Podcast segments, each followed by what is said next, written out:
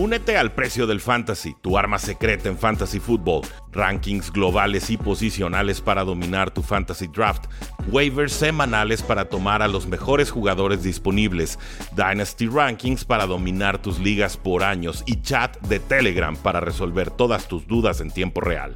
Visita stam.store diagonal precio NFL o da clic al link en este episodio para suscribirte.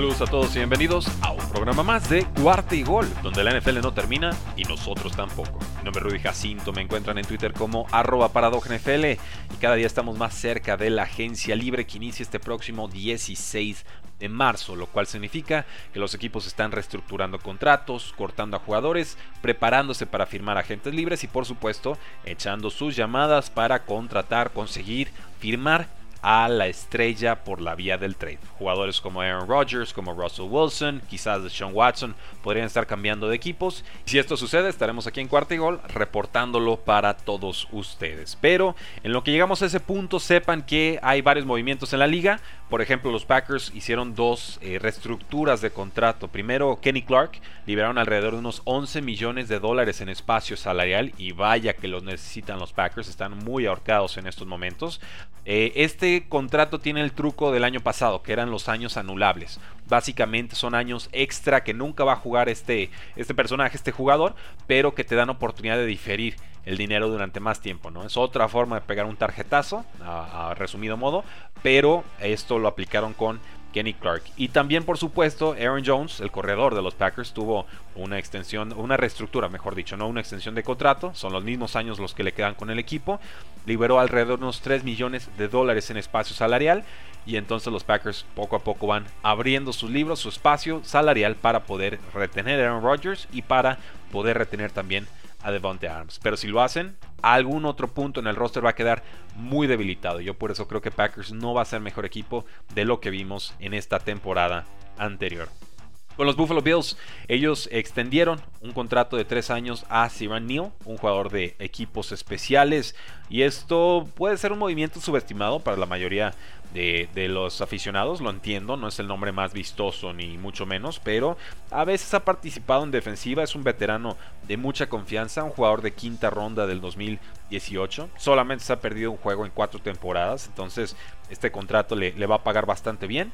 De hecho, en estos momentos, Siran Neal es el jugador de equipos especiales mejor pagado de toda la NFL. Enhorabuena por él y enhorabuena también por los Buffalo Bills que están unos cuantos millones por arriba del espacio salarial y tendrán que pensar en retener o dejar ir a Jerry Hughes, un veterano de la línea defensiva, productivo, o a Levi Wallace, un jugador de la secundaria. Así que poco a poco los Bills también van liberando espacio salarial. Con los Falcons, ellos contrataron al ex general manager de los Osos, Ryan Pace, como Senior Personnel Executive. Estuvo siete años al frente de los Chicago Bears. Ciertamente no nos gustó su trabajo, ni a mí, ni a ti, ni a nadie.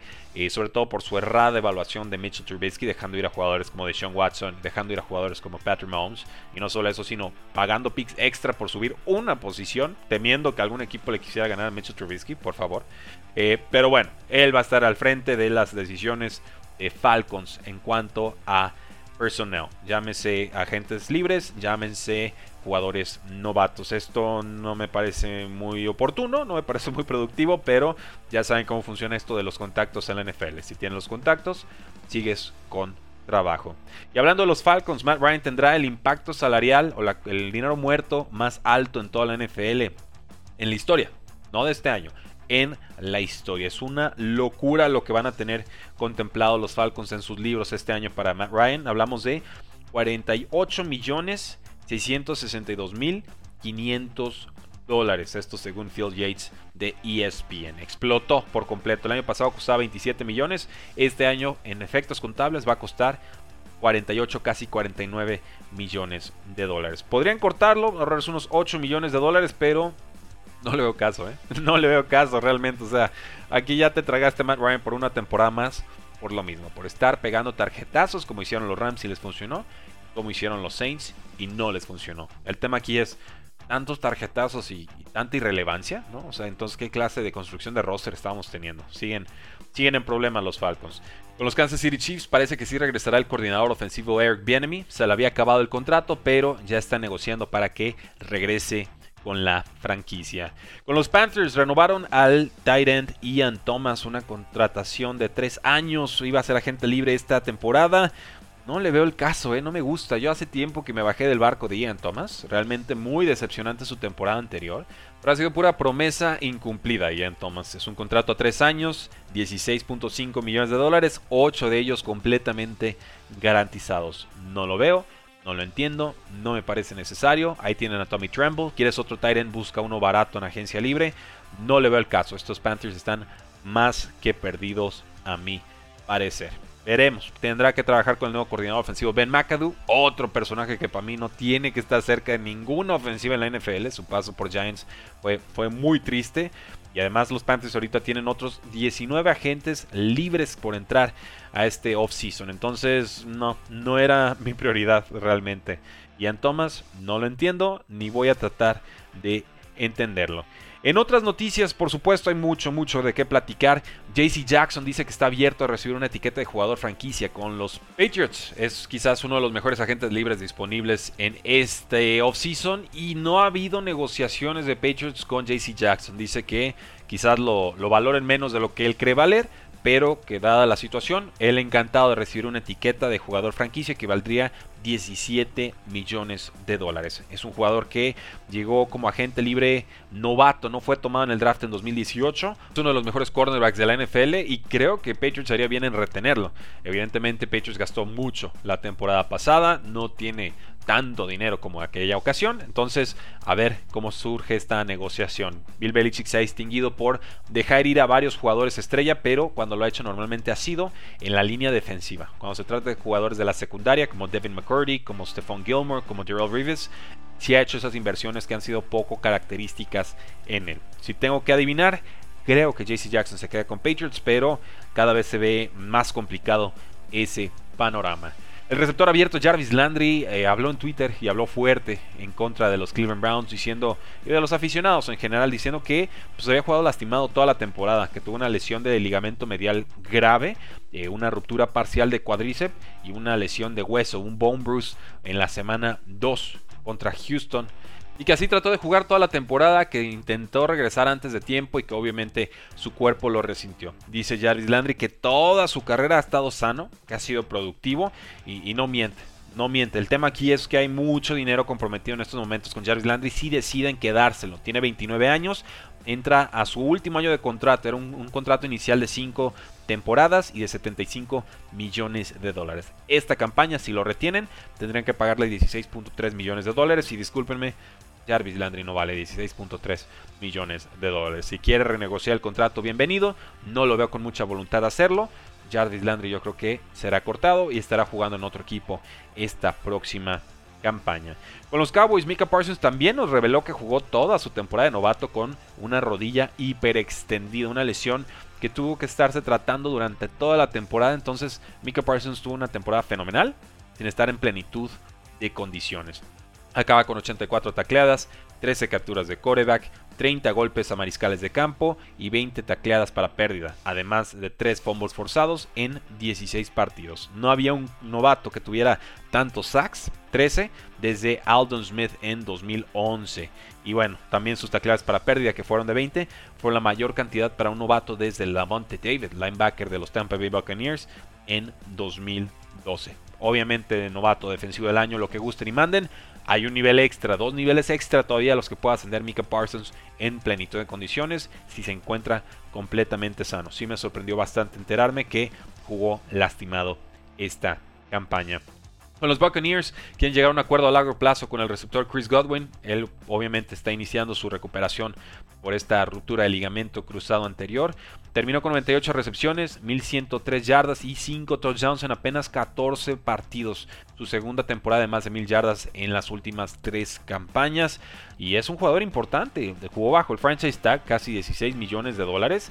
Y si ahora lo quieren retener es con, con extensión de contrato, nada. No los veo dándole un second franchise tag a un jugador que viene regresando una lesión de rodilla. Tiene apenas 26 años, es uno de los mejores agentes libres disponibles, pero llega con esa condición, que es, vas a tener que aguantarlo 1, 2, 3, 4 meses en temporada regular, porque viene regresando una lesión muy, muy fuerte.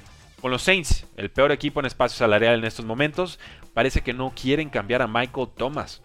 Esto a pesar de que no jugó un solo partido en 2021. Lesión de tobillo, todos los problemas del mundo con Sean Payton y tiene un golpe salarial fuerte en 2022. Hablamos de casi 25 millones de dólares. Si lo dejan ir, podrían recuperar solamente 2 millones de dólares. Ya si lo cortan después vía trade o, un recorte tradicional después de junio 1, una designación post June 1, así se les llama. No es necesariamente en junio 1, pueden hacerlo antes, pero en fin. El tema es que si le aplican esta herramienta, el post June 1 cut, los Saints podrían recuperar unos 15.8 millones de dólares en espacio salarial. No le veo el caso a cortarlo. Tampoco le veo mucho caso a retener a Michael Thomas en un equipo que claramente va a estar en reestructuración. Rob Gronkowski, tight end de los Buccaneers, próximamente agente libre, dice que los Bengals. Los Bengals están haciendo ojitos que le gusta mucho como juega Joe Burrow, que le recuerda un poco a Tom Brady. Y entonces están avisados. ¿eh? Si los Bengals quieren un buen tight end, veterano, pero bueno, al fin, ahí está Rob Gronkowski levantando la mano. CJ Usoma no me parece especial. Drew Sample tampoco me parece especial. Rob Gronkowski supera con creces a ambos como receptor y como bloqueador. Eh, también hablando de los Bengals, Ricardo Allen se retira del NFL tras su aparición en el Super Bowl. 30 años, joven para efectos de, lo que tradicionalmente vemos con jugadores retirándose de la liga. Dice que pues quiere estar más con su familia y lo dejó claro en una publicación de Instagram que me pareció mitad seria, mitad alegre y bueno, aunque no le da a la vida el destino un anillo de Super Bowl, dice que se va tranquilo a disfrutar a su familia. Firmó por un año con los Bengals este offseason pasado.